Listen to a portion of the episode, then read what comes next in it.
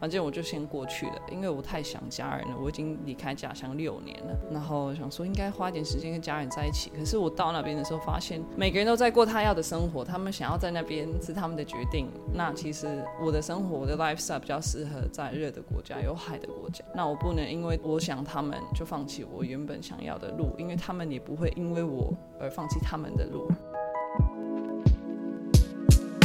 嗨，欢迎收听 Girl Power Talks 女力新生，这是一个集结女力和支持女力梦想的访谈频道。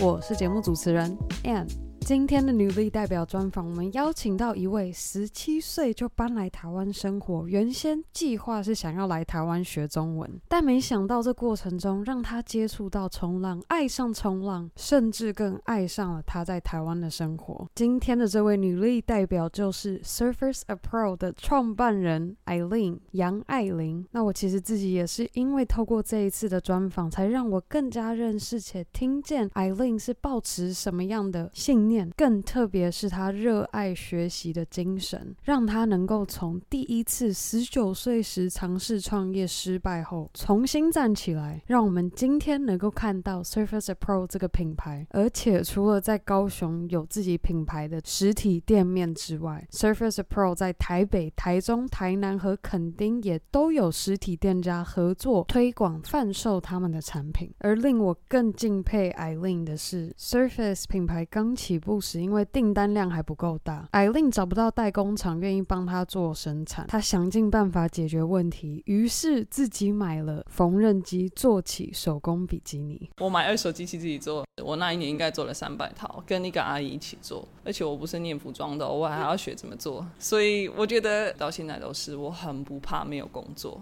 因为我觉得我不挑，我什么都可以学，但是学过的，如果你觉得没用了，那就把它放掉，学新的。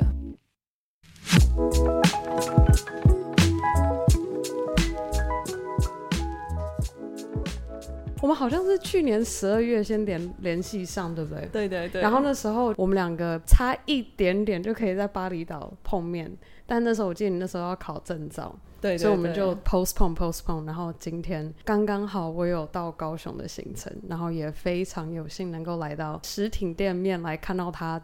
这些产品，然后他的实体店这样子，很很欢迎你。真的，我觉得很想要恭喜你，就是能够走到今天。你从本来是在网络上，然后还自己做。各位，我们等一下要听 Aileen 分享的故事，你绝对超乎你想象。今天的故事非常的精彩。好，那在我们切入这故事之前，我们先拉回到大学时，你是主修什么专业，跟什么样的背景？我二零一零年就来台湾了。我那时候二零。呃，我才十七岁而已，我刚高中毕业，然后其实原本过来不是为了念大学，而是为了学中文，因为我妈妈就是她是台湾人，但是我跟她对话都是用德文在对话，所以其实我那时候过来没有想太多，我就只是。也没有交换，就是去上了一个中文课而已，然后就是报名半年，在高雄待了半年之后，才决定说，哎，我应该还要再多待一点时间，我好像还有很多要学，除了语言跟文化之外，台湾是我的根，但是我小时候不懂，因为会觉得就自己是一个瑞士人，我在瑞士长大，然后当然家里都讲德文，什么跟台湾好像没有太大的关系。那我就是因为在这边上了中文课之后，才发现呀，我应该想要。多留，然后我又听说，哎，有奖学金这个部分，所以我想说，不然我在这边可以上大学看看，我就不要回瑞士。其实我的家人那时候，尤其是我爸，他就希望我回瑞士念大学，因为我们那边大学还不错啊，一个就是好的等级啦。然后尤其是我那时候学的科目是企业管理、嗯、（business management）。那不知道有没有听过，我们有瑞士一个很厉害的学校叫 s a n g a l e n 它也是一个 business school 啊。我爸就觉得他就。翻白眼说：“你为什么要在台湾念大学？”可是我就跟他说：“没有关系，我这边上大学要要用中文上课，所以我一定也会至少会学到一点语言。我是因为这样子才留下来。哦”对，然后你也是用就是我会学会怎么说中文，说服了他说好。其实没有说服他，因为。我就是做了，因为我就是拿了奖学金，他也不用支持我任何的学费，嗯、那是我的决定，对吧、啊？原本他说你回来瑞士，我帮你出学费，然后你的生活费什么我都帮你顾好。嗯、可是我说没有不用啊，我就自己我会顾自己啊，对啊，对啊。其实你那时候就很独立嘞。对，其实我过来的时候就很独立。嗯、我我原本呃刚开始那半年啊、呃，我爸就是我家人都还有还有支持我，经济上面都还有帮我。对啊，而且我是从零哦，我我过来的时候是完全不会讲，我连一句。话都不会讲，我只会讲早安跟晚安，然后还会数到十。对，所以我是完全的中文的初学者。那我想说，我是要上大学的话，你如果要听得懂课，就是课堂上讲的话，你一定要再学更多。嗯，所以我还有再多念一年的中文。但是我从文藻换到中山大学的医院中心，那时候我就自自己去打工，我去去外面啊、呃、当英文老师，然后。中间还有一次创业，这个我们等一下可以聊。对对对，哇，所以 Surface 不是第一个。其实 Surface 是我第一个做认，也不是说认真做，我第一次也很认真做，但是那不是我我想做的东西。我第一次就是我十九岁在上大学之前，跟那个台湾的男朋友交往，然后他是厨师，嗯然后我跟他交往一年半。然后他就说他想要自己开居酒屋，那我就去跟妈妈借钱，然后跟他一起开，就是算是帮助他。我原本就没有想要待在餐餐厅工作的意思，只是想要帮助，算是一起创业，但是其实负责人是他。嗯嗯，对啊。那但是后面就很惨，我们过了两三个月开了之后，就是反正我现在以一个 business 角度去看，我当然。我看得出我们所有的 mistake，就真的是太白痴了。但是 那时候热血嘛，然后才十九岁，什么都不懂，觉得自己有 energy，什么事情都做得了。你有 passion，什么事情都做得了。可是其实也没有那么简单，还是需要经验。反正就是过了三个月，我们那一次餐厅就马上就没钱了，然后也整个策略都不对，然后。固定成本太太高，等等等等的一堆 location 都不对。你开餐厅最重要是 location，那 location 你选错，那一次我们就分手了。然后后面我上大学有这个创业的机会，我就跟自己说，你应该要把那些钱赚回来。因为那时候我也没有拿回来啊，就应该是他要他要还的，但是他也不愿意还。所以这次 Surface 做起来之后，我就决定至少我要把我上次做的 mistake，我这一次要做好。嗯，对啊。你觉得那时候？不成熟，可是也因为那一次的经验，给你那个动力，觉得说我一定要把 Surface 做好，对啊，把我那时候的 mistake 都。而且我觉得也蛮奇妙，就是在开这个餐厅的时候，我已经有。心理准备要上企业管理，我是在上大学之前就已经先失败了，所以我去上课的时候，其实我的感受是，我听了所有的课会教你的所有项目啊，什么生产管理啊、人资、会计、法律什么，我听的那些我的角度是不一样的，因为我会以一个已经失败过的人去听课，对，像像你一个一个已经。呃，生病的人去听医生讲话，跟一个健康的人去听医生讲话，那个感受会不会不一样？你一个会听得比较认真，然后他会真的去消化，然后真的想说这个要怎么运用。嗯、所以我觉得其实我的过程也蛮奇妙的。对，等于是说你已经你在开始听这一些知识，我就一直在点头。啊、对，老师讲什么说，嗯，对，这个呀，这个我都做错了。然后可能其他学生就哦，可以有道有道理这样。就他们听了觉得说这个逻辑我可以理解，对对，可是他没有办法理解说他怎么样运用在他身上，或者他实际去工作的时候怎么用它。对对。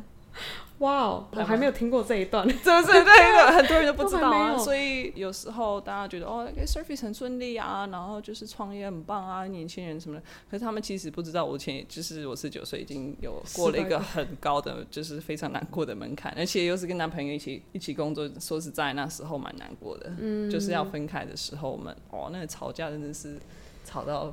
呃，我相信一定非常难过，而且又扯到就是一起创业，我觉得这一定你又扯到钱，然后又是跟妈妈借的钱，跟你讲多么惨。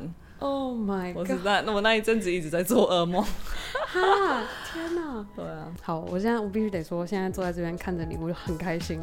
你已经这一段走出来，而且还打造现在我看到的 Surface。那你现在这样回过头来看，你这样过去从十九岁那一次的经验，再加上你在大学企业管理学系边听你当时犯的错误，跟下一次该怎么做的更好，你觉得过程中你在大学那段时间帮助你最大的收获是什么？我很不喜欢看电视或做一些我会觉得我好像没有在成长的。活动，嗯哼，我很爱玩，但是我我玩什么，我都会想要有一些成就感，嗯，所以大三的时候，我上了一个呃那个叫创业管理课，然后他就是我生产管理的老师开的课，然后那时候其实就是因为我的老师觉得，哎，艾琳你好像有一些想法，你要不要来上我的创业管理？那不用不用考试，但是需要一个做一个 project，然后你们就是有一个学期的时间，看你们有什么创意，然后你们会想要做怎么样的 business，那可以不用真的执行，但是。至少那十八周里面，你们要做出一点成果，然后至少有一个 business presentation，或至少研发一个什么产品，然后去推推看，然后就只是去感受创业是怎么样。可是我我呢，我当然就是把它认真做下去了。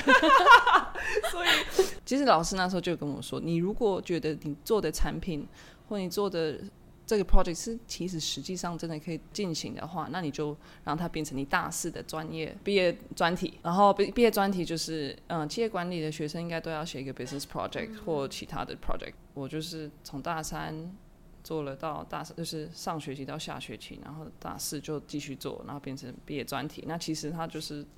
已经变成我生活一部分，然后我是毕业后才就才要问我这个问题，说你现在还要再继续弄这个 project，然后真的想要靠这个吃饭，还是你就是毕业后就没把它结束掉，然后看你要不要回瑞士，还是你要去念研究所啊什么？其实我的那个 decision 很大，我跟你讲，那时候就先放着，我就是已经有一些客人，但是我是小工作室，然后都是手工做比基尼，所以很辛苦也不赚钱啊，而且大三跟大四我还要奖学金哎。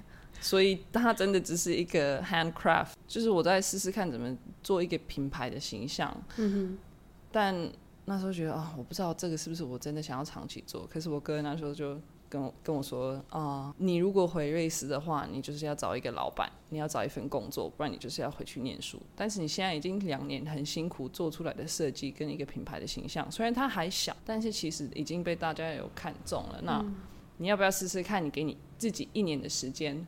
看你能不能靠这个生活哦。Oh, 对他，因为原本是没有赚钱嘛，就两、嗯、年都没赚。因为我也没有投资，我是从一个募资平台开始。嗯，反正我就是，I I don't have any capital，我就是从零开始。那过了那一年，我就是毕业后，我给我一年的时间，我就真的就把它做起来，然后就可以，它就变成我正式的工作了。我从那时候才去去申请，呃，就是公司行号什么的。嗯、对啊，所以是。原本都是 school project，然后到那一刻你决定说是该继续做它，还是要回到瑞士前？对对对，其实很好笑，就是我我毕业先买了一一个单程的机票回瑞士。然后想说，我就在那边看看，我能不能从瑞，maybe 在瑞士可以做比基尼，还是我在瑞士找其他工作。然后就是，反正我就先过去了，因为我太想家人了，我已经离开家乡六年了。然后想说，应该花点时间跟家人在一起。可是我到那边的时候，发现每个人都在过他要的生活，他们想要在那边是他们的决定。那其实我的生活，我的 lifestyle 比较适合在热的国家、有海的国家。那我不能因为我想他们就放弃我原本想要的路，因为他们也不会因为我。而放弃他们的路，对。对，所以我就决定那没关系啊，我自己心里很清楚，我想要的是海海岛国家，我就回来，然后在这边台湾能干嘛？我就说啊，那就是继续做啊，嗯，对啊。哦，是这样子，所以你那时候也其实有回去，然后又让你帮助你做了这个选择。对对对，我回去不到六个礼拜我就受不了了，我就说 OK，I I don't fit here，没办法，太那天气我真的是无法接受。这个问题就这个选择其实一直在你脑海里面，可是过程中你都不断的在摸索线索，就在找线索，在说好我到底该怎么做这下一步。因为你知道。创业就不是像报名一个课或一个什么公司的职位，他没有跟你说你你的工作内容是什么，他也没有跟你说你这个月会赚多少钱，他也没有跟你说哦，你结束了这三个月的培训，你接下来会上上一个职位，不不没有，你创业就是你做什么，它就是你的 result，嗯，所以你我觉得创业最有时候会累的事情就是做选择。You have to make so many decisions all the time。没有人跟你说你你得怎么做。嗯，对啊，所以其实我也没有念呃服装设计啊。我原本就没有想说一定要。我其实 business management 那么广，你要做的 business 很多哎、欸。嗯。你学你你学学管理啊，人 resources 什么都是，你不一定要做这么直接的 design 到到生产，然后做品牌。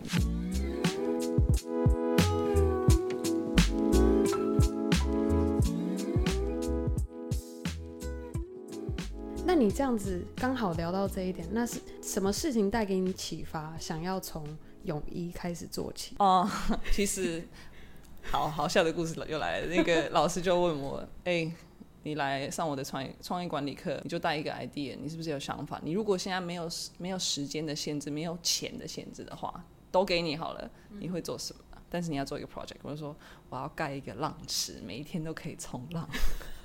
他就大笑说：“What？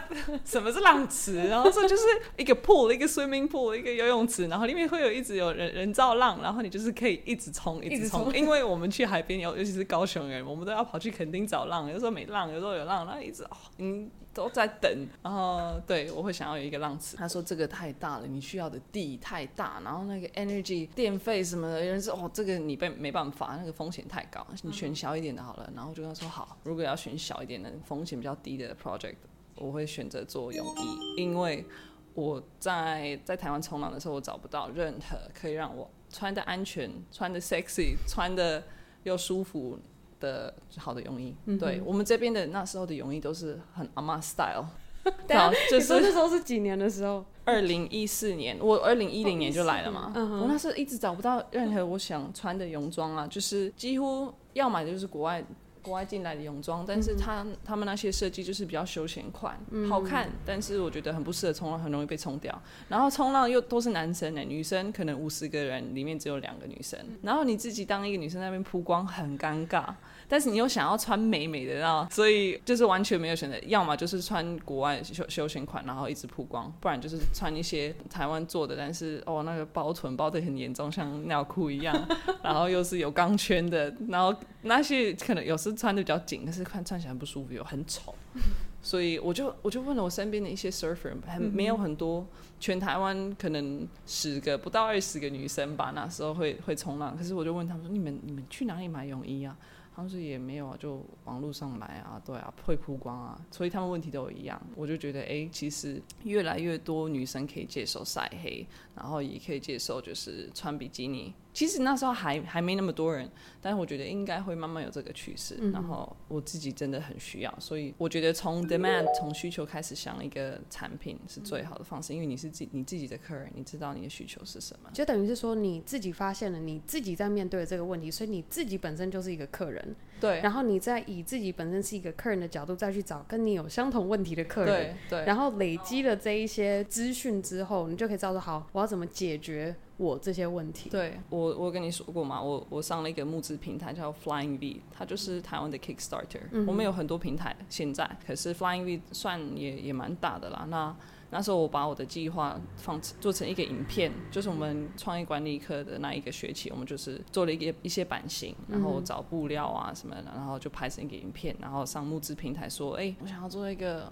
就是比较欧美风，然后就是穿的漂亮，然后有有弹性，然后冲浪不会曝光的比基尼，你们会不会有人想买？嗯、然后如果要的话，你们就可以赞助我们的计划，你们预购比基尼，然后我们两个月的募资时间，如果预购订单够多的话，我们就可以做了，产对，就可以生产了。对，可是很好笑，是因为我那时候才抓了一百个订单而已，那当然一百个订单没有人要帮你生产，所以就变成我募资完就我要做手工，所以你变成买机器自己做吗？我买二手机器自己做，Oh my god！然后就是做一百件，不止。我那一年应该做了三百套，跟一个阿姨一起做。而且我不是念服装的，我还要学怎么做。天哪！所以我觉得到现在都是，我很不怕没有工作，嗯、因为我觉得我不挑，我什么都可以学。但是学过的，如果你觉得没用了，那就把它放掉，学新的。嗯，对啊。哦，我好喜欢你这个观念哦，就是学了你觉得没用，放掉就好，再学新的。对，这个是。你的努力精神之一，就如果今天你不是秉持这样子的想法，不会有今天的 Aileen。我真的觉得这个是你很大的特点。就像你刚刚说，你现在准备要考三个证照，你因为学了瑜伽，然后你希望能够。学的更多关于就是你说复健跟肌肉受伤这方面的知识，所以你其实是为了要学知识、学这个专业，然后而去考这个证照。对，那当然就是你学的同时，可以有个证照来证明说，嘿，我有这个 knowledge，就是证照就是一个 paper 而已嘛，就是证照就是让别人不懂你的时候，就是可以有一个相信，反正就是有一张纸，对，有这个专业。嗯，但是其实我觉得。学就是看你有有兴趣的，你你想学什么？其实你只要买书或找人就可以学东西。嗯，像我学我学那个怎么怎么车比基尼，我也没有证照啊，我测得出来，我做得出来啦。但是我有没有我没有去念服装课，但至少我学。而且你直接做了三百件，对，超级。但我我当然必须说，那个我我请的一个就是会做刻字化的衣服的阿姨，她就是做那个维修衣服，她当然技术比我好太多，她动作比较比我快啊，她做了二十年。嗯、当然我在那边车，我要一直车，然后又拆又车又拆，因为一直车错，有没有？其实我那时候没有选择，我很我真的还蛮。一开始压力很大，因为我收到那些那些一百一百个订单，而且都是我自己去卖的哦，就是我自己印了一些 DM，然后放在冲浪店，然后他们说，哎、欸，我有这个计划，你帮我推，看看我能不能收到一百个订单。嗯哼，对啊，我要找到这些订单其实也不简单，我还没卖给我朋友，所以你来赞助一下好不好？然后然后好啊好啊，不然就对啊，一那时候一一套一千九百八十块，不到两千块，嗯哼，难得 OK，这个计划结束了，那个要下架了，然后有一百个订单，结果。我跟大家说，他所以什么时候会收到那个泳衣？说五月啊，就是那时候募资到二月，然后说五月会收到。结果我去找一些代代工厂，他们说：“小姐，你一百个 一百套而已，最低量是三百套，而且你一百套里面还要分五个款式，还有三种尺寸，这个要手工做。嗯、我们我们的机台没有办法一次的量，我们要裁片啊，要干嘛那个。”你不可能做个一个尺寸时间一个画是没无法，所以我那时候就哇完蛋了，我要找一些刻字化，就是可以帮我印布料的布呃 那个布厂 哦、uh. 印刷厂啦，然后要自己手工裁剪。其实我做完这个就是那一百套，然后很好笑，我就寄出去了嘛，然后客人收到了，大概里面有大概一半的客人都要换尺寸，然后我还出很多次，就是有一些什么小细节可能也没有做的。够稳定，所以我又把那东西收回来，嗯、然后就是重做，不然就是再再叫新的料，然后对，所以其实那一年大三过了，我就觉得我好累哦，我学学很多，然后。哦，手工真的是我想撞墙了，真的是做的很很没效率，而且我又没赚钱，我花了那么多时间又没睡觉什么，我觉得我真的要做吗？可是后面就觉得，就是因为你学了这么多，你现在放弃才怪啊！你现在你现在有这个技术，你都懂布料、懂机器的东，你已经有一百个客人了，你应该要做，继续继续做。哇，啊、所以你刚讲的这一段完全都是。大三而已，大三而已。那个夏天，我难得就是五月把那些一百套寄出去之后，我想说，OK，我现在现我现在有空，我现在没有压时间压力嘛，我现在没有欠任何人、嗯、任何的比基尼，所以我可以慢慢先做一个小小的库存。反正机台都买了，我在家里都已经做成工作室了，那就是想说，不然我先做个五十套，然后也很多冲浪女生都知道我在做这个了，那。也不是说很多，但是有几个，然后他们就说：“哎、欸，一定有一个冲浪比赛，我们都会有一些摊位，会有一些厂商来，那你要不要自己来摆摊？”然后我超尴尬，说：“我不知道，我不敢什么。”然后说：“你不要想那么多，你就去就对了，然后费用也没关系的，就是你你免费来摆这样子。”然后我跟另一个厂商一起去。然后我还为了推广这个比基尼，还参加比赛。我就是穿着我的比基尼去比赛，然后我跟我都没有跟大家说我有一个摊位哦，有很多人都没看到，因为我才一个桌子，然后几套比基尼在上面而已。嗯、他们在看我比赛，我那时候运气很好，我比的还不错，而且我是第一次比赛，然后还还拿到第三名，真是蛮奇妙的，我真的运气很好。然后。他们就到了第三天，前面是三天的比赛哦，然后到了第三天，他们才问我说：“哎，艾琳，你的比基尼哪里买的啊？我看你后面有交叉，哪里买的啊？”我说：“嗯，其实是我自己做的，而且我那边有摊位，你要不要去看看？”然后到第三天，我就卖了，嗯、卖掉二十五套了，从零，那个、对对对，所以我看到其实真的冲浪的女生都有这个需求。那是二零一五年，现在比基尼品牌一大堆，你有没有看到？我发现台湾很，多而且。你看那些设计有的还蛮像的，我 我不多说了。你那时候也太低调了吧？很就是很害羞啦，因为其实你一开始你会不知道你的产品到底够不够好，然后你不过、嗯、还在学习啊，还就是。技术上还还还没有那么成熟，对，所以就是很很害羞。嗯哼，可是现在就不会了。我现在知道我的产品是它。你现在如果摆摊，你会怎么样？你就来看啊，你有没有需要？四处招揽招。对啊，我们就不害羞了。对啊，我们已经已经很稳定了。嗯哼，对。但是那时候第一没有人敢穿，就是除了冲浪的女生之外，真的大家还是穿牛仔裤在海边呢。然后很多很多人都不会脱衣服，但是对我以一个在欧洲长大的女孩，我会觉得比基尼不管你多老，你多多小，你的身材怎么样，我们都有在穿。嗯，对啊，它就只是一个泳衣，对啊。可是，在台湾说哦，比基尼妹，比基尼妹，现在应该很少人会。对，现在比较少。对啊，你看到比基尼就就正常。可是，这是五年前的事情。对，五年。对，现在二零二零年呢？对啊。对，五年。时间过超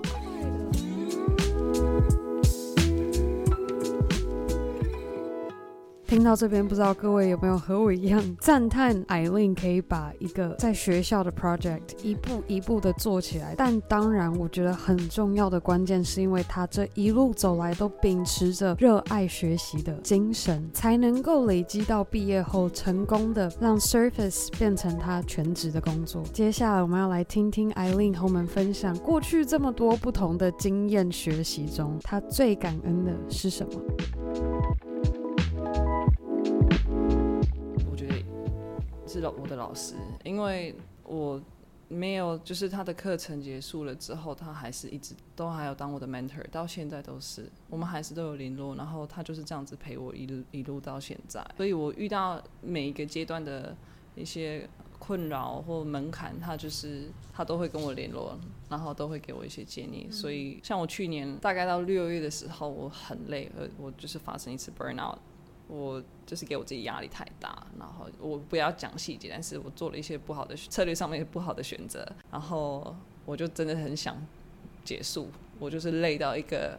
我就是有一天，我就哭着从店里走出去，然后 就啊，发给什么什么都不想做了，然后我就打给老晚上就打给老师，然后就跟他说：“哎，我不做了，算了，五年就这样子，什么人家都不珍惜啊。”其实那时候就是跟跟员工有，也不是说吵架，但是会觉得自己心里很累。连那时候我都可以打给老师，然后他就很好，他因为他跟我太熟了，他说：“艾琳，你先吃饭、运动、睡觉，你再打给我。”对，就是我跟他真的是，他有一点像是，也不是说爸爸。我在我在台湾就是没有长辈，但是他们他还有我我现在 partner 的爸爸，其实我只要是有遇到一些比较大的问题，我都随时都可以打给他们，然后他们会知道我。嗯，就是你有完全在台湾的 support system，现在有，对啊，对啊。